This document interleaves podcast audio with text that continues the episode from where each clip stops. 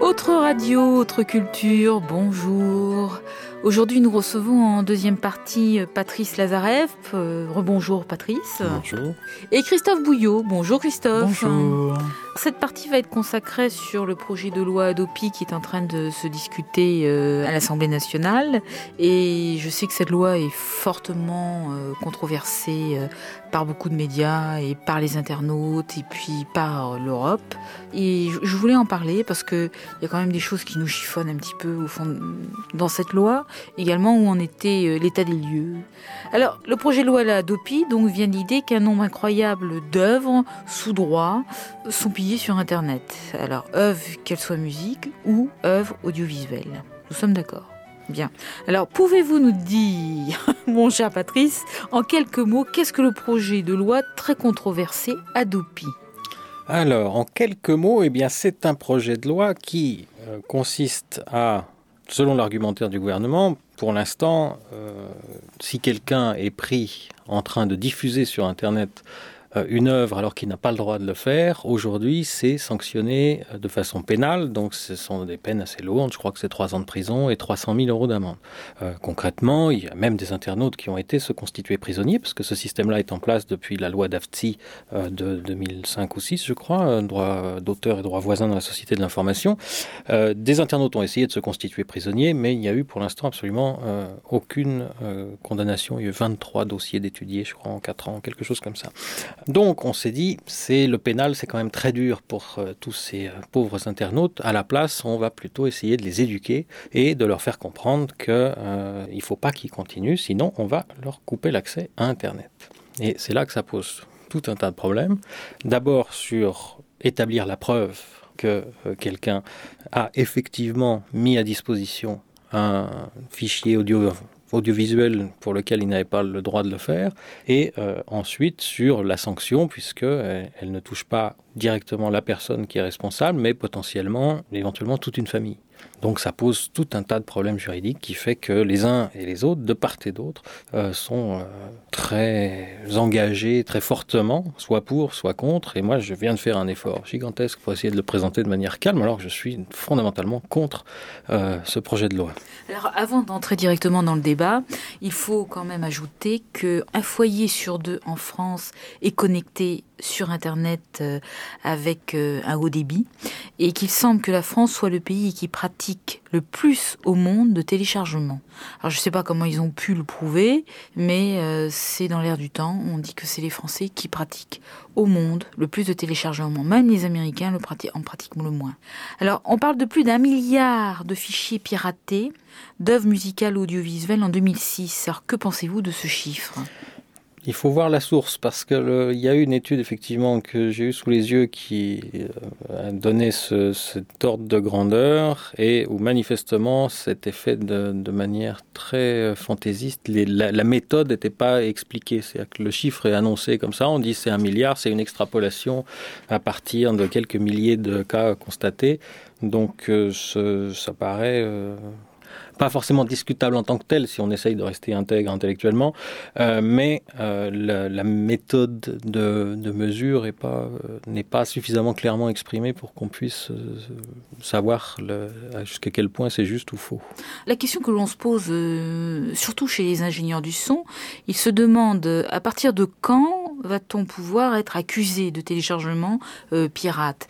Est-ce que, en tant que, par exemple, studio de travail, lorsqu'ils euh, ils ont des contacts avec des musiciens qui sont à l'étranger, euh, que ce soit en Chine, au Japon ou en Amérique latine, qu'ils échangent des fichiers de musique, est-ce qu'ils vont être considérés comme des pirates? Euh, alors ça, ça fait partie du problème effectivement. Euh, d'abord, il y a une chose qui me paraît très importante de dire parce que la langue française est malheureusement un peu pauvre euh, à ce niveau-là parce que le mot télécharger signifie en fait deux actions est utilisé en français et on n'a pas le choix parce qu'on n'a pas plus précis est utilisé pour décrire deux actions qui sont très différentes et qui de surcroît juridiquement ne tombent pas tout à fait sous le même régime. Il y a le, ce qu'on appelle le téléchargement descendant, ce que les Anglais appellent le download. Ça, c'est le fait d'aller chercher un fichier sur Internet et de le ramener sur votre ordinateur. ça, c'est a priori c'est indécelable et ça n'est pas illicite dans le sens où, dans certains cas, ça peut l'être. Il y a des arrêts de la Cour de cassation qui vont dans ce sens-là. Euh, mais le problème, c'est qu'on ne peut pas prouver l'origine, c'est-à-dire on, vous accuse d'avoir euh, sur euh, votre ordinateur ma belle chanson.mp3 qui est un tube mondial et pour lequel vous n'avez pas payé. Est-ce que vous l'avez eu en le prenant, en le copiant depuis l'ordinateur de quelqu'un qui n'avait pas le droit de vous le donner ou est-ce que vous l'avez eu en enregistrant euh, la radio, puisque la radio diffuse sur Internet, euh, ou Deezer, ou des sites comme ça On peut choisir son morceau et il est très facile. Il y a des programmes qui existent pour enregistrer la sortie audio d'un autre programme. Donc euh, ça, devient très facile. Je l'ai fait encore hier soir pour un morceau qui était justement introuvable sur le peer-to-peer et il y avait une vidéo sur YouTube. Donc du coup, j'ai enregistré le son de la vidéo sur YouTube et puis le programme va même jusqu'à m'enlever les silences avant le début de l'enregistrement et après la fin. Donc euh, c'est parfait. Après, il n'y a plus qu'à renommer le fichier et euh, mettre les tags MP3 et voilà, on a le, on a le morceau. Et là, est-ce qu'on peut dire que euh, c'est enregistré C'est une copie que j'ai fait moi-même pour mon usage personnel? Donc dans ces cas-là, étant donné que la source, elle, est licite, l'exception pour copie privée doit s'appliquer. Donc ça, cette action-là, elle est impossible à mesurer et en vertu de la présomption d'innocence et du doute qui bénéficie à l'accusé, on ne peut pas accuser quelqu'un d'avoir ramené sur son ordinateur un morceau qu'il a pris sur Internet. Et puis télécharger, ça veut aussi dire dans l'autre sens, c'est-à-dire ce que les Anglais appellent upload. Euh, c'est le téléchargement montant, on va dire, c'est mettre à disposition des autres un fichier que vous avez sur votre disque dur. C'est ça qui est illégal, quand on n'a pas les droits. Alors maintenant, ça c'est une distinction qui, me semble très importante parce que malheureusement, comme on utilise le même mot télécharger pour les deux. En fait, on pense tous, enfin tous ceux que j'interroge, pensent que la loi porte sur les deux. Alors, les deux principes. Parce que les logiciels d'échange peer-to-peer, en fait, quand on est en train de ramener un fichier sur son ordinateur, pendant la durée pendant laquelle on le ramène, on le partage avec les autres. Maintenant, euh, les logiciels, il est possible de les paramétrer différemment. Donc la loi qui espère faire arrêter le fait que les gens ramènent des chansons sur leur disque dur, si c'est ça qu'ils essayent d'empêcher, ça va pas marcher parce qu'il suffit de paramétrer son logiciel pour ne plus échanger. Bah, Qu'est-ce qui se passera? Effectivement, les œuvres des artistes français vont disparaître de l'échange sur Internet, euh, mais on pourra les récupérer euh, de par, euh, par l'étranger. Donc je pense pas que ça ait un gros impact sur les gens qui veulent récupérer des morceaux. C'était quoi la question? Question piège. Ah, j'ai perdu le fil La question portait sur les, ingénieurs du son, les studios qui peuvent ah être amenés à s'échanger des, sessions, par exemple des sessions Pro Tools, puisque c'est le standard maintenant. Alors, on parlait d'international, mais même en France, un, truc qui est enregistré à Marseille, qui peut être mixé à Paris, est-ce qu'on euh, peut tomber sous le coup de cette loi? En théorie, non, parce que normalement, il doit quand même y avoir cette fameuse haute autorité qui doit être euh, créée, qui, il y a, en fait, c'est pas elle qui est, vraiment problématique, c'est le, je sais plus comment ça s'appelle, c'est le CDP, c'est la commission de prévention, enfin, ça, ça va être l'organisme qui charge justement de la partie du volet répressif de, de la loi. En théorie, il faut ait même que les ayants droit, à un moment donné, saisissent et donc disent, on a repéré que sur euh, tel ordinateur, il y a tel morceau qui nous appartient. A priori, quand on est en train de travailler sur une production, on n'a pas encore le morceau définitif. A priori, le public ne l'a pas non plus, sauf si, comme on l'a vu avec YouTube, un employé d'Universal le met à disposition sur Internet. Là, en théorie, le risque est, le risque est extrêmement faible. Euh, maintenant, si effectivement, à côté de ça, mettons un studio d'enregistrement typiquement. Le studio d'enregistrement, tous les jours, il y a des gigaoctets de données qui sont échangés avec d'autres studios dans le cadre du travail du studio. Et puis, l'assistant qui, le soir, euh, et ou même dans la journée, il est venu avec son ordinateur portable, puis lui, il échange quelques fichiers là.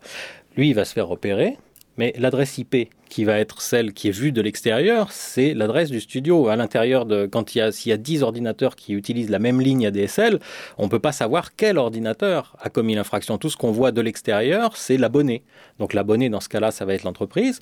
Euh, donc celle-ci peut être inquiétée, effectivement, pour cette action-là, sans pouvoir déterminer qui en est à l'origine. Est-ce que c'est un des clients du studio qui était là avec son ordinateur? Est-ce que c'est, euh, je sais pas, quelqu'un de la famille, ça arrive souvent, ou un ami qui est passé, qui, avait son ordinateur allumé?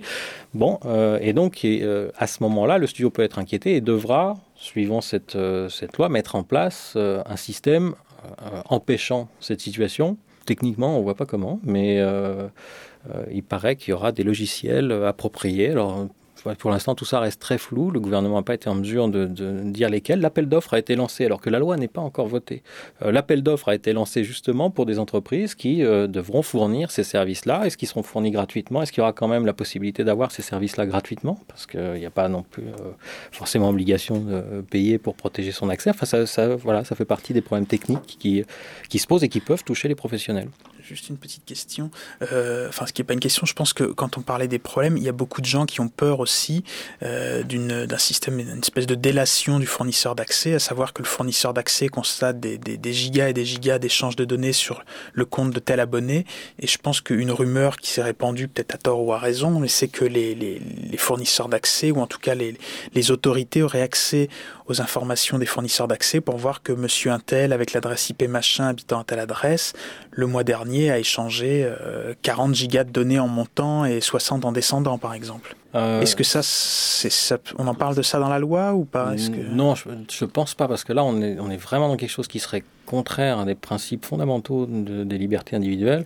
Euh, d'autant plus que depuis l'affaire Napster, il y a 10 ans déjà, et quand les, industries culturelles se sont mises justement à attaquer les, internautes, la réaction a été de modifier les programmes. Et aujourd'hui, la plupart des programmes d'échange de fichiers utilisent un flux crypté. Donc le fournisseur d'accès, il voit passer, il voit le tuyau, mais le tuyau est opaque, il voit pas ce qu'il y a à l'intérieur.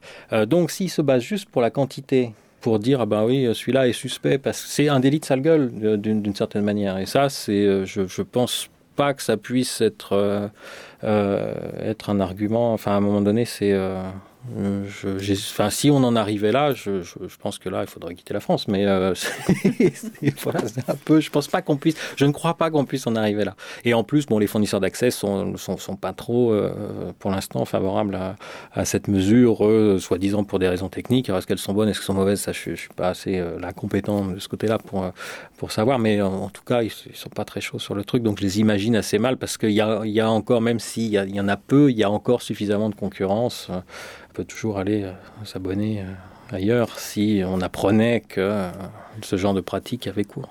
Alors Alexandre Souillet, euh, qui est président d'Olfea, a écrit sur euh, Global Security Mag de mars 2009 que la loi création et Internet va déplacer le problème des téléchargements illégaux au sein des entreprises.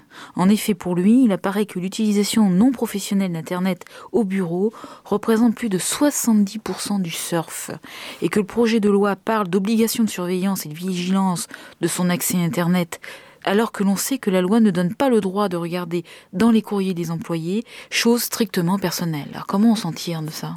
Euh, bah, Personne ne sait. Pour, l'instant, voilà, on, en, est là. Il n'y a, pas de description euh, précise à ce niveau-là. Comment on s'en tire de là? D'autant plus que ça c'est assez exact, mais pour les informations que j'ai, cette pratique-là, enfin ce problème-là est connu des entreprises depuis, depuis qu'Internet s'est euh, vraiment euh, développé. Et il y a eu deux types de réactions de la part des entreprises. D'abord, ça touche ou ça ne pénalise d'une certaine manière que les très grandes entreprises, parce qu'il faut quand même une certaine masse de salariés pour qu'ils soient suffisamment distraits par Internet pour que ça vienne à poser un problème de, de productivité à l'entreprise. Et là, les entreprises, il y a déjà assez longtemps de ça, ont eu, ont, eu le choix en gros entre... il y a deux grandes tendances qui se sont dégagées. il y a celles qui ont purement et simplement effectivement filtré euh, au niveau de l'administrateur euh, système, enfin de l'administration du réseau de l'entreprise, qui ont simplement filtré euh, tout ce qui ne concernait pas l'usage professionnel qui est fait, c'est-à-dire bah, si on veut faire des emails, on ne peut se connecter que au serveur de mail de l'entreprise. si on veut aller sur des sites web, on ne va que sur une liste. C'est le principe. La loi prévoit d'une certaine, il y a eu un amendement à cette loi justement qui, voulait installer le même genre de système sur les points Wi-Fi publics, à savoir une liste blanche, c'est-à-dire on dit vous avez le droit de vous connecter à tel site, tel site, tel site, et tous les autres, non.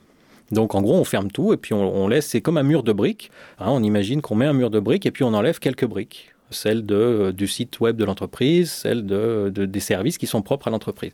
Donc il y a des entreprises qui ont choisi cette voie-là pour leurs employés, sachant qu'en même temps ça génère un mécontentement euh, chez les salariés. Et euh, il y a d'autres entreprises, notamment celles de plus de 2000 salariés, qui ont pris un autre parti, qui est celui de laisser totalement libre l'accès à Internet, mais pas toujours en le disant, mais au moins euh, en surveillant un petit peu ce que faisaient les employés, de façon à revendre euh, des profils consommateurs anonymisés euh, et ainsi compenser une partie de leur perte supposé d'exploitation du fait que, au lieu de travailler, l'employé est en train de faire ses courses sur un site de vente par correspondance.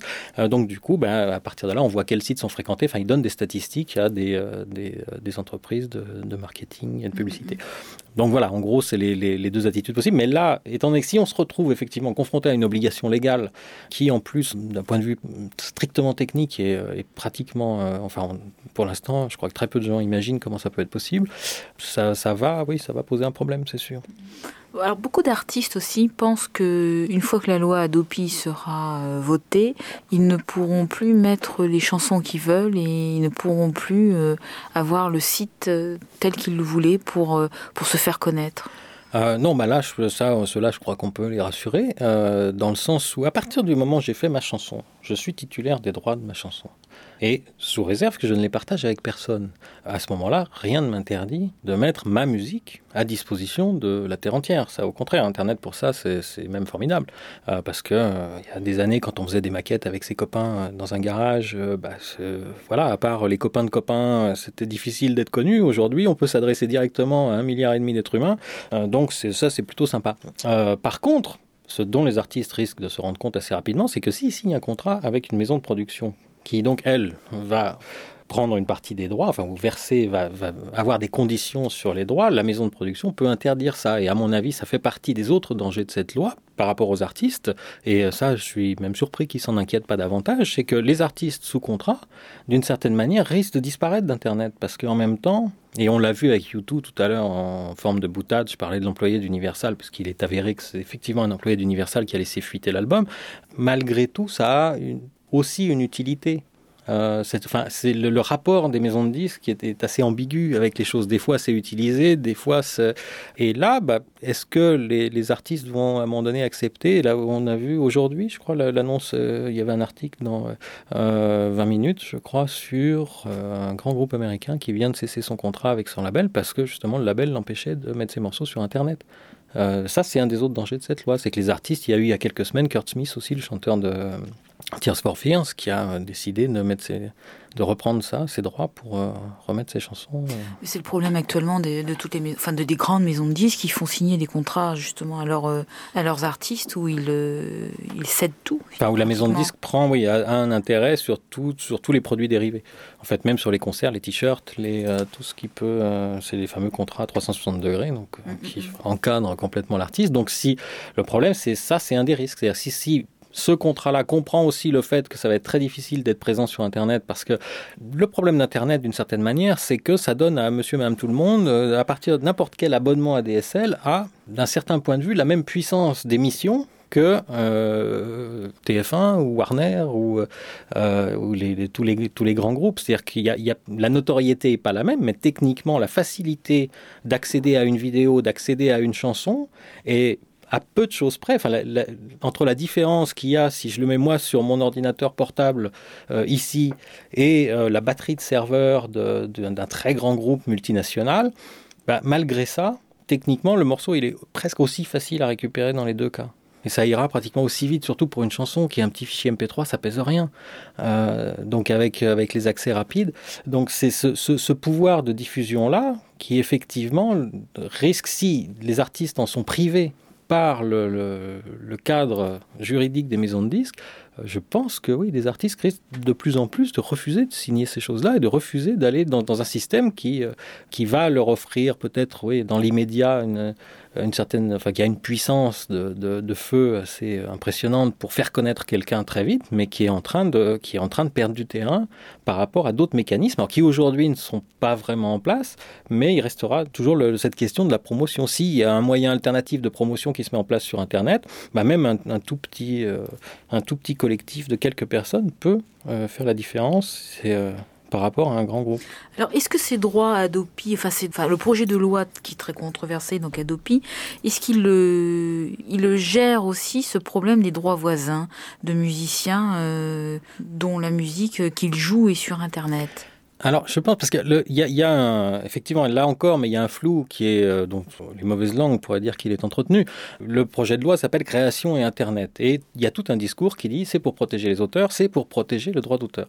Mais euh, je crois que le projet de loi prévoyait une petite modification dans un coin sur un article du code de la propriété intellectuelle, mais le véritable objectif, ne concerne pas tellement euh, vraiment le droit d'auteur en fait, mais concerne davantage les circuits de financement de la production. Le producteur, euh, lui, c'est pas celui, il n'encaisse pas les droits d'auteur, c'est celui qui, lui, il les paye. Euh, il les paye sous forme de redevance à l'artiste par rapport à un contrat qu'il a avec lui. Il les paye à la société des droits de reproduction mécanique quand il fait fabriquer des CD, et ensuite il en récupère éventuellement une partie, enfin au titre de ses droits voisins en tant que producteur. Mais donc le, le projet de loi, il, lui, mais il le dit pas parce que c'est c'est pas un discours qui, enfin, qui serait moins, ça paraîtrait un peu plus, euh, euh, c'est un peu moins vendeur. De, mais en fait, l'objectif de la loi, c'est quand même de protéger euh, les circuits de financement de la production plus que le droit. vraiment, il ne va pas tellement concerner les auteurs. D'ailleurs, il y a eu des amendements qui ont été présentés ces derniers jours pour euh, permettre un financement et une rémunération des auteurs, ces amendements-là ont été rejetés. Alors les musiciens qui pensent, parce qu'ils ont joué euh, dans des grands groupes ou euh, avec de très grands chanteurs, et ils espèrent que cette loi Adopi va leur apporter de l'argent, ils sont en train de se leurrer. Ah ben là complètement parce que ça ça touche pas le, le la loi elle vise à faire en sorte que l'échange de fichiers entre internautes, on va pas dire cesse, mais diminue de façon suffisante pour faire en sorte que les offres, alors qu'ils appellent légales, mais qui sont en réalité, enfin le terme exact c'est commercial ou payante, parce qu'elles sont pas moins légales que le fait d'enregistrer 10 euh, heures, comme je le disais tout à l'heure.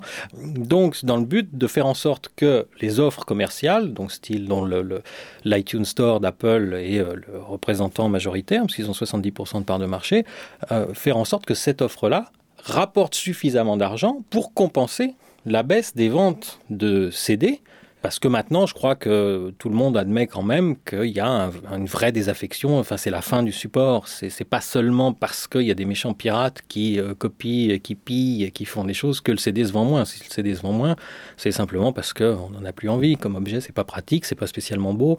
Donc, euh, on préfère avoir 3000 euh, chansons dans un, petit objet qui, qui est plus petit qu'un paquet de cigarettes plutôt que d'avoir une collection de CD qu'on ne peut pas trimballer. On n'a jamais celui qu'on veut dans la voiture. Enfin bon, donc les gens abandonne le support simplement.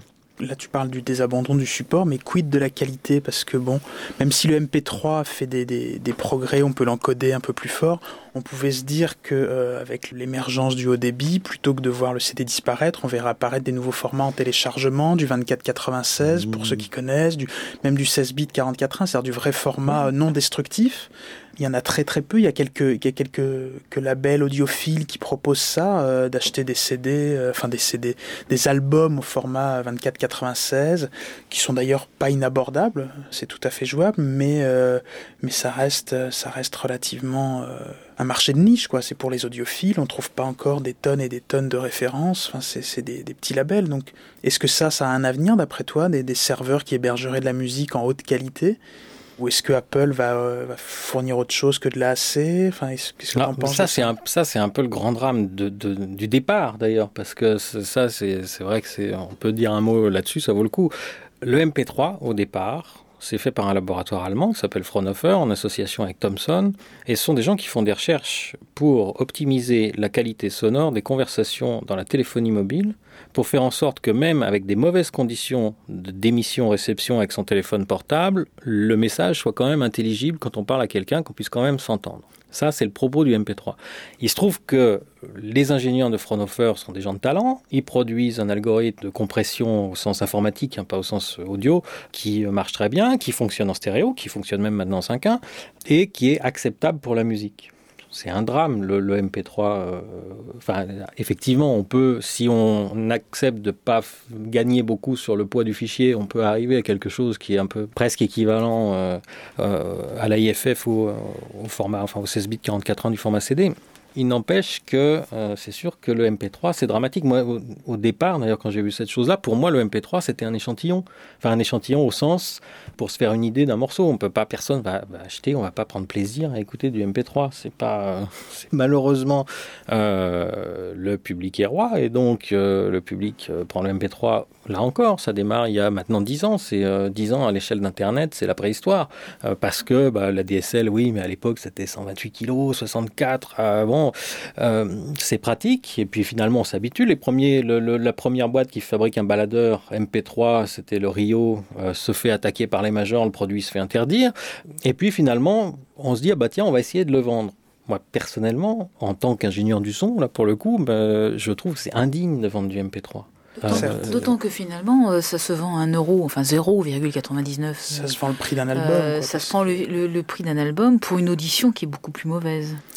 Oui, mais pour un format qui est beaucoup plus pratique. Et l'histoire de l'humanité montre que c'est plutôt l'aspect malheureusement à pratique. à côté de ça, au-delà de la taille des euh, fichiers, on a aussi des, capacités de, stockage qui ont augmenté. Maintenant, un iPod, c'est 160 gigas, je crois. ça, tient, la, ça, ça, tient dans la poche. C'est plus petit que les Walkman qu'on avait à l'époque.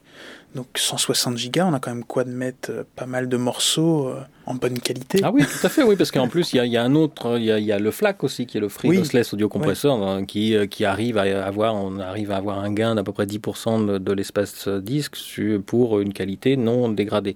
Bon, ça malencontreusement, là, il est trop tard, c'est pareil. Moi, je pense qu'il y a, y a 10 ans, si le discours des, des maisons de disques avait été très clair en disant, mais attendez, le MP3, bon, on vous le donne, ce truc-là, on va pas vous le vendre, c'est pas bon, le son, il est pas bon. Et si on avait martelé, au lieu de marteler les gens en disant, les changez pas, les changez pas, c'est pas bien ce que vous faites, on va vous casser la gueule, on leur avait dit, ah oui, non mais allez-y, c'est pas bon, ça, c'est pour les petits, ça, ça intéresse personne, cette chose-là, nous, on va vous proposer. Et pendant longtemps, j'ai cru que le 5.1, le SACD avait une carte à jouer euh, là-dessus, et puis, mais euh, ben, je vous invite à faire un test, vous qui voyez passer euh, divers ingénieurs du son à ce siège.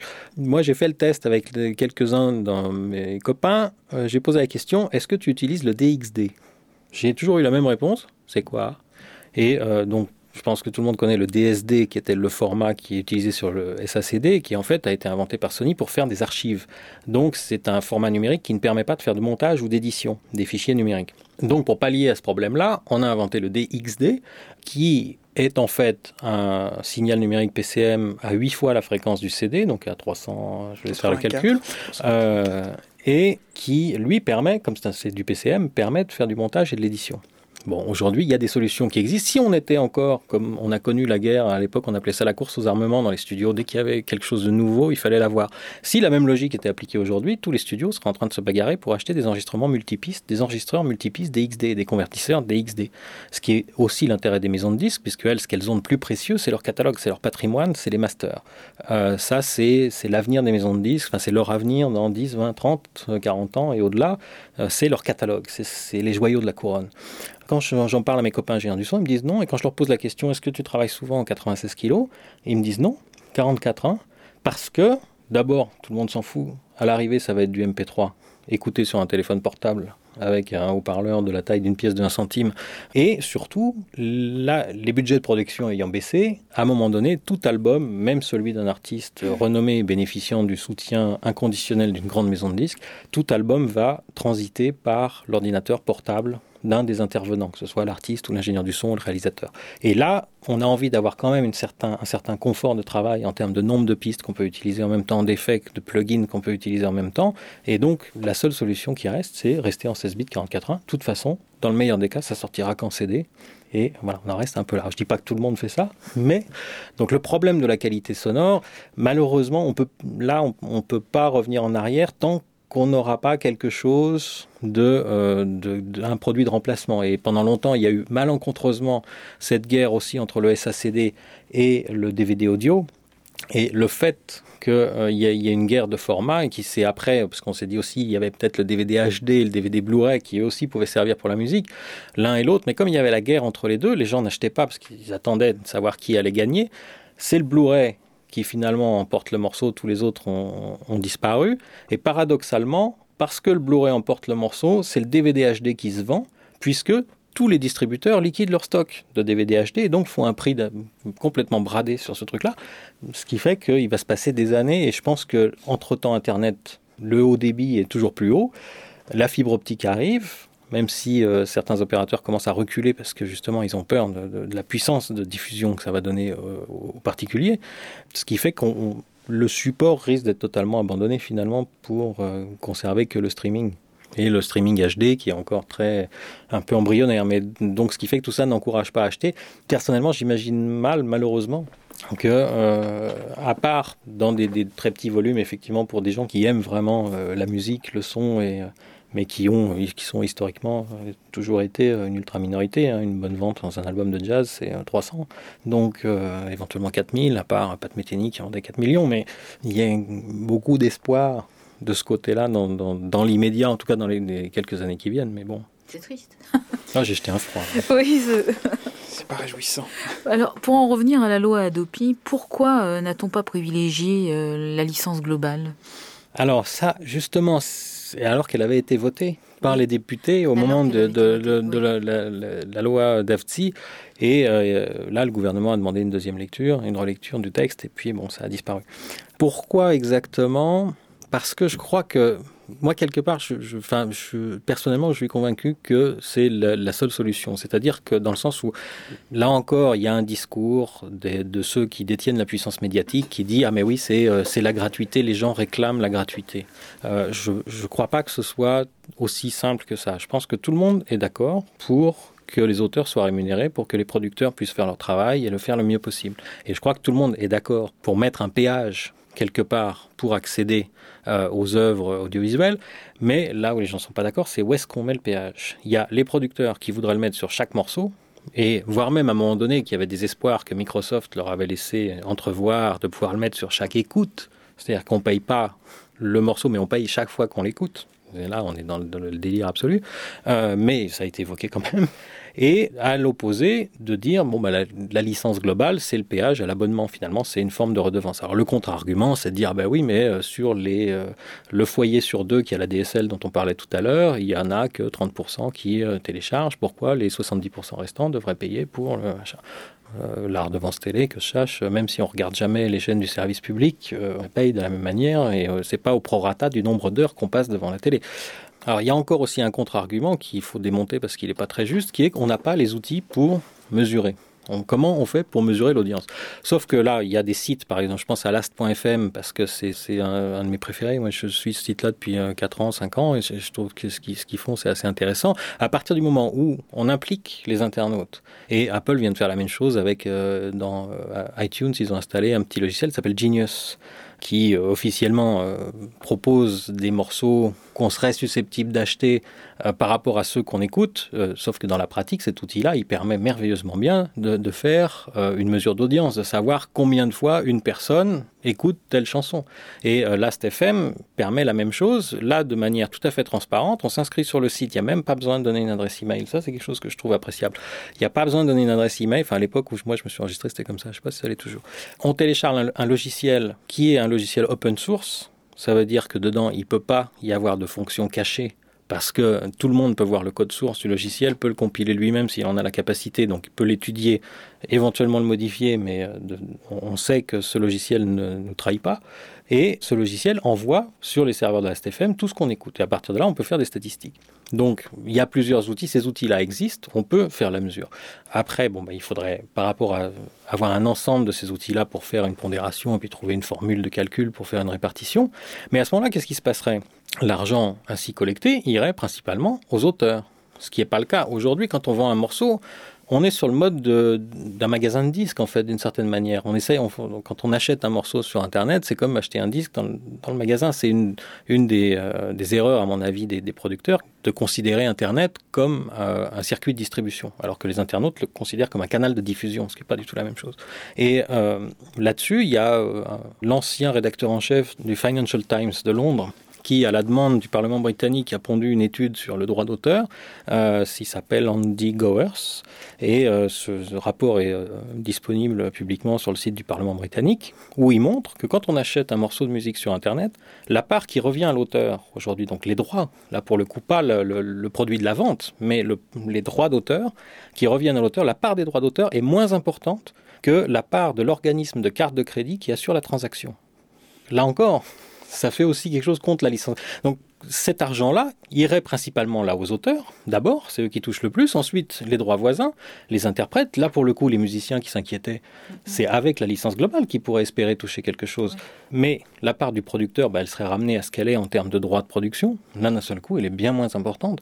Donc ça inverserait le rapport de force entre les artistes. Finalement, un Internet comme ça, où on pourrait échanger, c'est à chacun payerait une licence globale, c'est un droit de diffusion, hein. c'est comme une radio, c'est comme une boutique qui met de la musique, elle paye un droit pour diffuser de la musique dans un restaurant, dans un parking.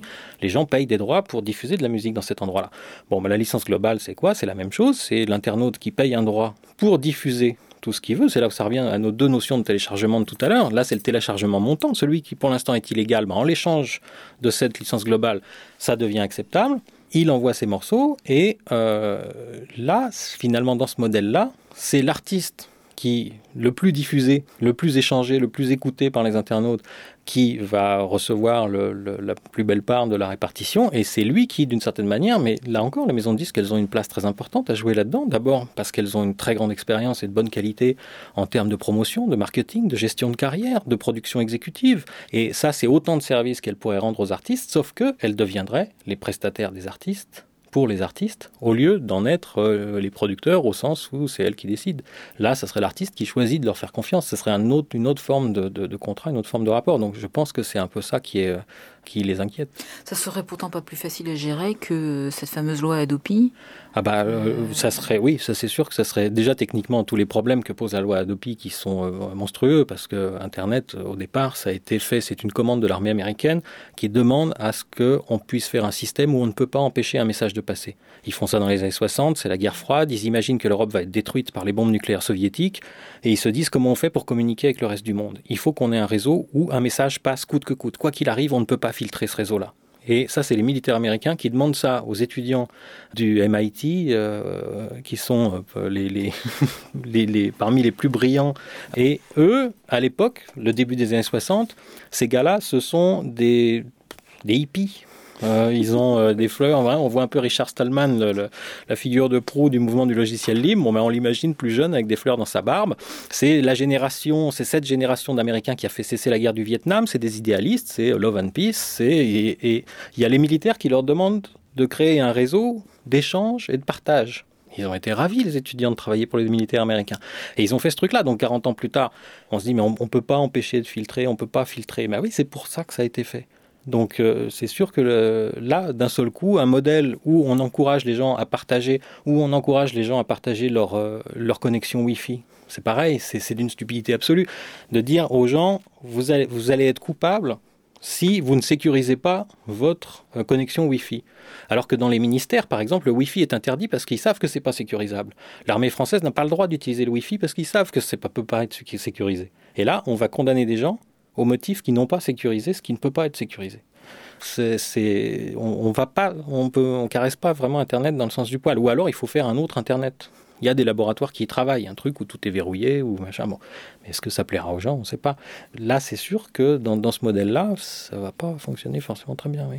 À l'heure où le gouvernement fait un appel d'offres pour euh, avoir justement des prestataires des services pour trouver des logiciels ou pour arriver à, gérer cette, euh, je vais pas trouver le terme, ce filtrage, merci. On se demande si la loi Adopi n'est pas une loi qui est un arbre qui cache la forêt. Alors, je m'explique, c'est-à-dire que ne va-t-on pas être obligé de faire une espèce de base de données des artistes qui sont les plus connus et qui touchent le plus d'argent et qui appartiennent à des maisons de disques et de telle manière que lorsqu'ils seront téléchargés, ils seront piratés, on va pouvoir euh, gérer et attraper les, les fraudeurs. Parce qu'il faut savoir quand même que dans les artistes qui sont à la SACEM, il n'y a que 6% des artistes inscrits à la SACEM qui touchent des droits. Sur ces 6% d'artistes à la SACEM, il n'y en a pas la moitié qui appartiennent à des maisons de disques. Donc on travaille finalement avec une loi qui ne porte que sur 3% d'artistes qui sont dans des maisons de disques et qui sont téléchargés ou pas téléchargés. Ne fait-on pas une loi exprès pour eux bah, c'est l'impression que ça donne. C'est tout le, le, Et ça, je trouve qu'on l'a senti parce que quand même, euh, Christine Albanel s'est fait pas mal chahuter par les députés à l'Assemblée euh, dans la première partie de, de, l'examen du texte, et pas seulement par des députés de l'opposition. Et euh, elle, avait, a eu du mal à, répondre précisément sur, euh, sur cette question-là qui était sous-jacente, parce que c'est vraiment l'impression que ça donne. Et c'est ce que je disais tout à l'heure en disant que le, texte de loi cherche à protéger les circuits de financement de la production. Mais en même temps, il n'y a pas dans le, projet du gouvernement, il n'y a, pas vraiment de... Enfin, on nous présente les choses en disant il n'y a pas d'alternative possible. C'est il faut euh, verrouiller et garder le système tel qu'il est, alors qu'il y a quand même un très grand nombre de voix qui s'élèvent partout dans le monde pour dire mais le système tel qu'il est, il ne, peut plus fonctionner. Euh, donc euh, on peut pas le, on peut pas le maintenir euh, artificiellement et créer, bon, créer des bases de données d'artistes, toutes choses comme ça. Mais là, là, enfin là encore, comment derrière vérifier Le problème, je crois qu'il y, y, a aussi parce qu'on nous met en parallèle l'abandon des DRM en disant regardez, les, les, producteurs ont fait un pas, ils ont abandonné les DRM, donc maintenant vous pouvez télécharger un fichier et l'écouter sur absolument n'importe quel appareil, n'importe quel système d'exploitation. Bon, c'est très bien. Et donc vous voyez, c'est on nous présente ça comme étant une monnaie d'échange. Mais moi, ce que je trouve plus inquiétant, c'est que le DRM, ça fait très longtemps qu'on sait que ça ne peut pas marcher. Euh, pour une raison simple, hein, un DRM, c'est en gros un coffre-fort, on, met quelque chose dedans, qui est la chanson, on met un coffre-fort autour, et puis on vend l'ensemble. Sauf que quand la personne achète l'ensemble, il faut bien qu'on lui donne la clé du coffre-fort, sinon elle ne peut pas accéder à la chanson. Donc en gros, ça, les maisons de disques ont bizarrement mis 10 ans à comprendre que euh, un coffre-fort sur lequel on ne peut pas enlever la clé de la serrure n'a aucun intérêt. Donc là, c'est quelque part, ça relève de, ce constat d'échec du fonctionnement du contrôle de la technique, hein, puisqu'on n'arrive pas à verrouiller les fichiers, bah, essayons de verrouiller les gens. Bien sûr, le projet de loi parle d'éducation, disant la riposte graduée, c'est un mécanisme éducatif. C'est pour euh, amener les gens sans les condamner au pénal et les amener doucement avec euh, d'abord un premier email, ensuite un deuxième email. Si vraiment ils continuent, une lettre recommandée. Euh, c'est progressif, c'est de l'éducation. Mais bon, moi, ce n'est pas tout à fait ma définition de l'éducation. Personnellement, c'est ça qui me choque. Oui, parce que le gouvernement s'appuie sur ce qui s'est passé aux USA et en Angleterre, sur le fait qu'il y a une grande majorité des, des pirates qui arrêtent les téléchargements illégaux après deux ou trois avertissements. Ah, ça a été testé où? Ça, ça serait curieux, curieux d'avoir Je ne sais pas, c'est une information. Euh, c'est une conseillère d'Albanel euh, qui l'avait dit lors d'une interview euh, à l'Express le 17 juin 2008. Voilà. Oui, mais parce qu'il y, a, y a eu à, plusieurs reprises des, actions un peu maladroites aussi du côté justement du gouvernement, de prendre en exemple, un coup ça a été l'Australie, un coup ça a été les États-Unis, plus récemment l'Irlande, la Grande-Bretagne, mais sauf qu'à chaque fois en Australie ils ont dit ah ben non, les Anglais c'est pareil, le ministre, euh, je ne sais plus quel ministre a dit, mais non, pas du tout, couper l'accès, euh, c'est absolument euh, menacer ça. Non, non, c'est pas, c'est pas du tout une solution. donc c'est assez, pour l'instant, il n'y a pas vraiment de. Et aux États-Unis, il y a d'ailleurs en accord avec les majors tout un campus universitaire qui teste un principe de licence globale en ce moment et, ils sont en train de faire un test. Alors après, c'est vrai que j'ai entendu le pour et le contre. J'ai du mal à me faire un avis sur cette question-là parce que d'un côté, il y a des gens qui reprochent justement à Christine Albanel de dire mais pourquoi faire un projet de loi tout de suite? Est-ce qu'on n'aurait pas pu tester quelque chose d'abord et puis euh, en constater l'efficacité ou la non-efficacité, puis à partir de là essayer d'affiner le projet de loi. Donc ça c'est ce que c'est ce que font les, Américains, mais avec la licence globale pour le coup, pas avec la répression. Alors qu'il y a un courant inverse qui dit bah non, il faut d'abord faire la loi pour pouvoir ensuite mettre en place le système. Mais, euh, mais bon, je repense à la, la, phrase de Jacques Attali euh, qui récemment s'est élevé contre le truc dans son blog, justement en disant que bon, ça allait, ça ne pouvait pas fonctionner pour le plus grand ridicule de tous. Et euh, j'ai peur que ce soit. Enfin, je vois pas comment il peut en être autrement en fait.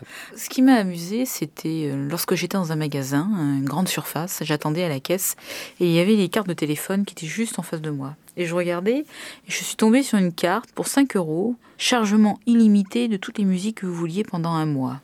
Alors la question, c'est qu'est-ce qu'elles deviennent après? Oui, c'est ce qu'on. c'est toujours le. Parce qu'effectivement, je crois qu'il y a des tentatives un peu éperdues euh, dans, dans, dans tous les sens pour euh, essayer de voir ce qui peut fonctionner en, en, alternatif. Je crois que mais le problème généralement qui se heurte avec ces offres-là, c'est qu'au moment où l'abonnement s'arrête, on perd l'accès au catalogue. Euh, donc, faut, oui, faut, là, faudrait voir les, les, les conditions. Après, faut c'est marqué en tout petit. Il faut prendre la carte, une loupe, et puis regarder exactement qu'est-ce que qu'on peut faire. À, qu'est-ce qu'on peut faire avec les morceaux Est-ce qu'il y a des DRM Parce que souvent c'est aussi ceux-là, ils sont encore, je ne sais pas s'ils ont été totalement débarrassés des DRM. Et alors que, bah, pour revenir, je, pensais tout à l'heure à la question sur la qualité du son et du MP3, mais c'est pareil, parce qu'en même temps, il y a des initiatives des maisons de disques qu'il faut saluer. Il y a euh, Universal qui a fait deux sites qui sont très très bien, euh, encore un peu pauvres au niveau de leur catalogue, mais, que je trouve très bien pensé, très bien, c'est une très bonne idée. Ils ont pris des morceaux qui sont extrêmement rares, extrêmement difficiles à trouver, parce que sur le peer-to-peer, il ne faut pas croire qu'on trouve tout. Il y a, j'entends notamment des les labels un peu plus petits qui disent ah mais les majors sont pas touchés, mais nous c'est les petits labels qui souffrent, mais euh, les, artistes des petits labels on les trouve pas sur le peer-to-peer. Ils seraient bien contents d'être assez connus pour qu'on les trouve sur le peer-to-peer les artistes des petits labels.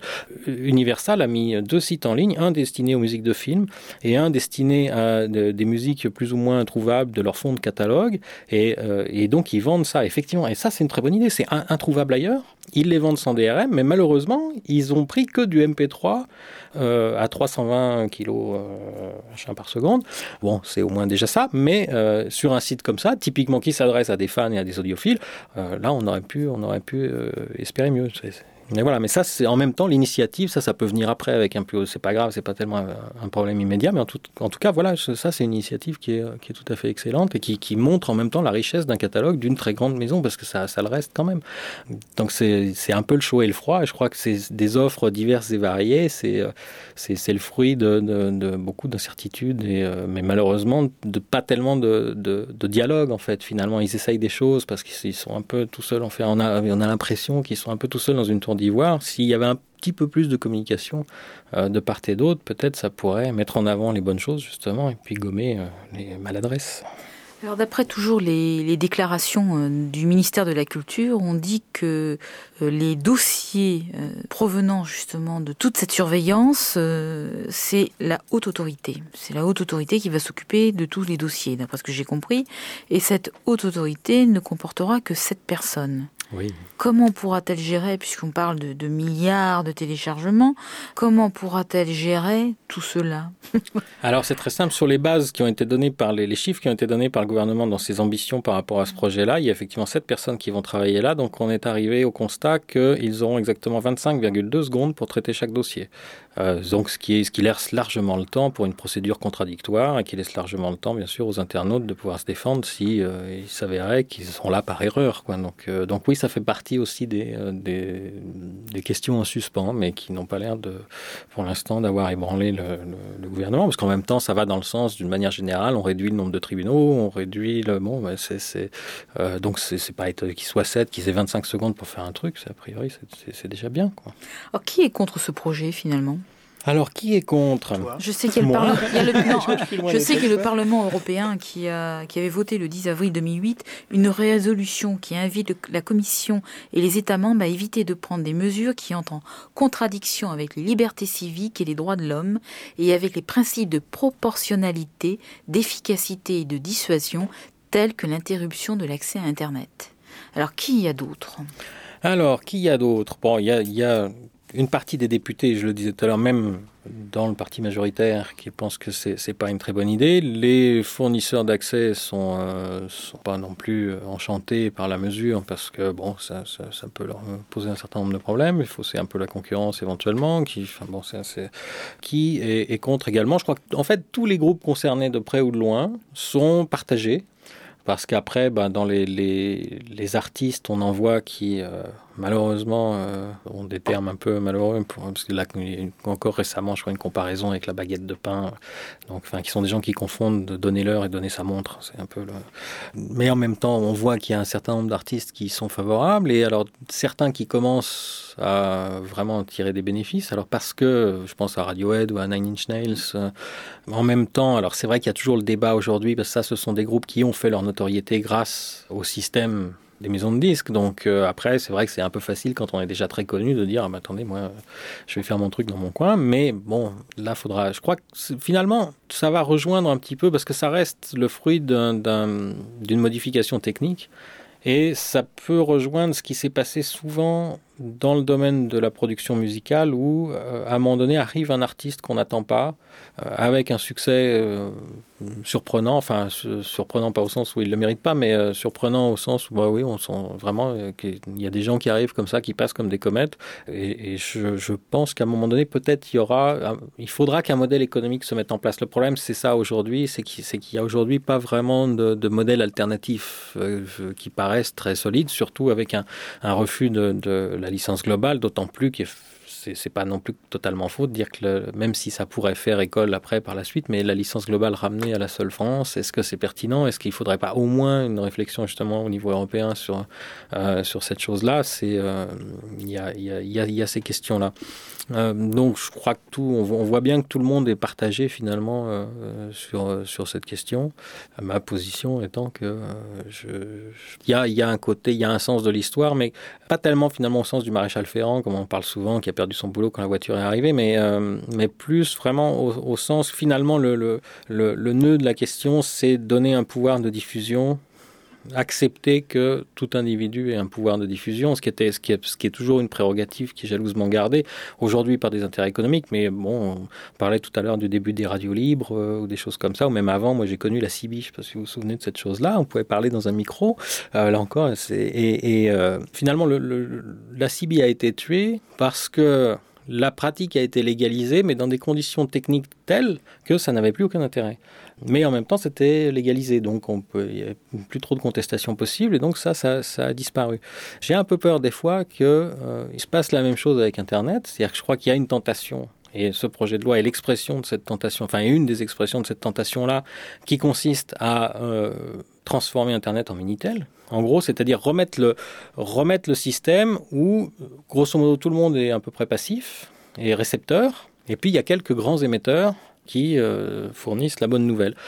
Le problème, c'est que euh, ça, c'est ça qui me paraît finalement ne pas être dans le sens de l'histoire, dans le sens de l'évolution des techniques. Parce qu'en même temps, on a bien accepté euh, qu'on ait des appareils, un appareil photo sur un téléphone. Bon, moi qui ai vécu une adolescence plutôt euh, proche de euh, l'idéologie soviétique, ça me paraît aberrant qu'on autorise les gens à prendre des photos dans les lieux publics.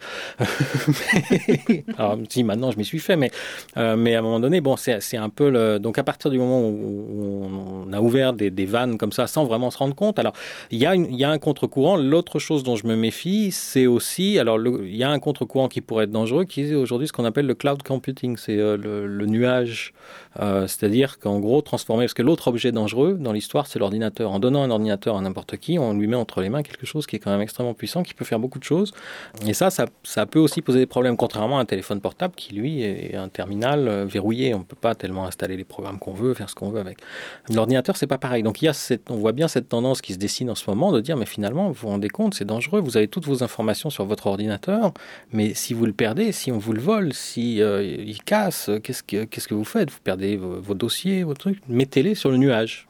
Alors le nuage, qui le contrôle, qui ça on ne sait pas. Et à l'arrivée, l'ordinateur ne devient plus qu'un terminal où il n'y a plus d'application dessus. On peut éventuellement plus en appliquer, en, installer, euh, et il n'y a, plus ces données dessus. Donc il y, a, cette chose-là, bon, qui d'après les, je suis tombé sur une étude euh, très récemment qui ne euh, prévoit pas d'avenir vraiment très fiable pour cette chose-là avant 2013-2015, mais il y a le, petit côté, alors faut pas être parano non plus, je suis pas du tout euh, branché théorie du complot.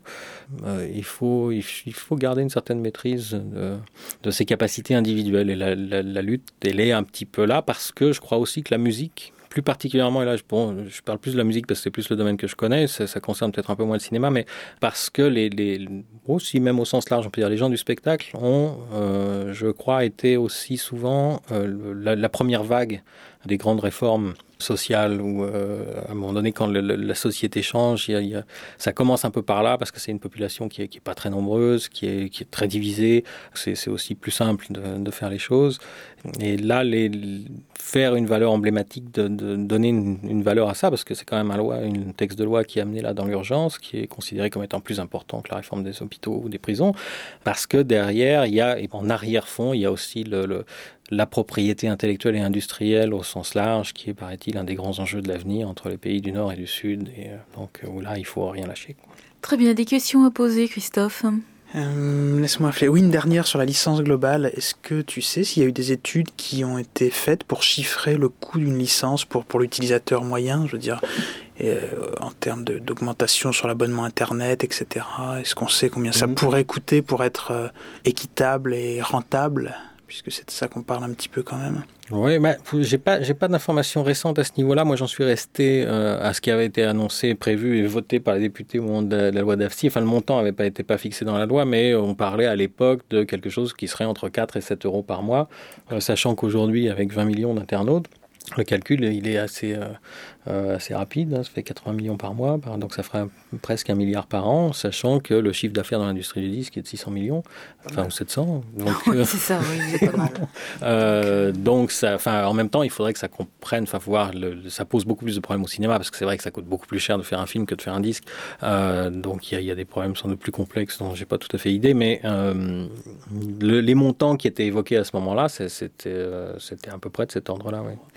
Merci Patrice Lazareff d'être venu nous voir, de ben, nous avoir euh, parlé de ce qui vous titille sur le projet de la loi Adopi, qui est en train d'être discuté en ce moment. Oui, et qui sera très probablement voté. Merci Christophe d'être venu. Eh bien, je vous dis à très bientôt et peut-être une suite euh, à cette discussion. Un débat peut-être à l'occasion, si on trouve d'autres férus du, sujet. Ah bah avec joie, oui, tout à fait. Un débat. Très bien, on vous tiendra au courant. Autre radio, autre culture. À très bientôt. Au revoir.